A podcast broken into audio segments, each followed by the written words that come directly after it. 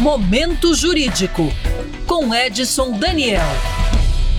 Olá, pessoal, passando mais uma vez nesse momento de informação cidadã para esclarecer uma situação que é bem deixa bastante dúvida nas pessoas. Muita gente pergunta, né?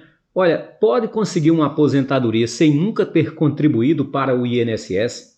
Realmente, a aposentadoria, no sentido literal da palavra, você realmente não consegue uma aposentadoria se você nunca contribuiu para a Previdência Social. Poderá sim obter um, um, benefício chamado amparo social, que é o amparo social ao idoso, ou amparo social à pessoa com uma doença, com uma deficiência que o incapacita do exercício de suas atividades laborais, porém não é uma aposentadoria, é um benefício assistencial. Esse tipo de benefício, também conhecido por amparo social, LOAS, né? Esses benefícios de prestação continuada é no valor de um salário mínimo. É interessante que esses benefícios você realmente não precisa ter contribuído para o INSS para, ter direito a esse tipo de benefício. Mas é analisado outro contexto, que é a questão da vulnerabilidade social, o grupo familiar.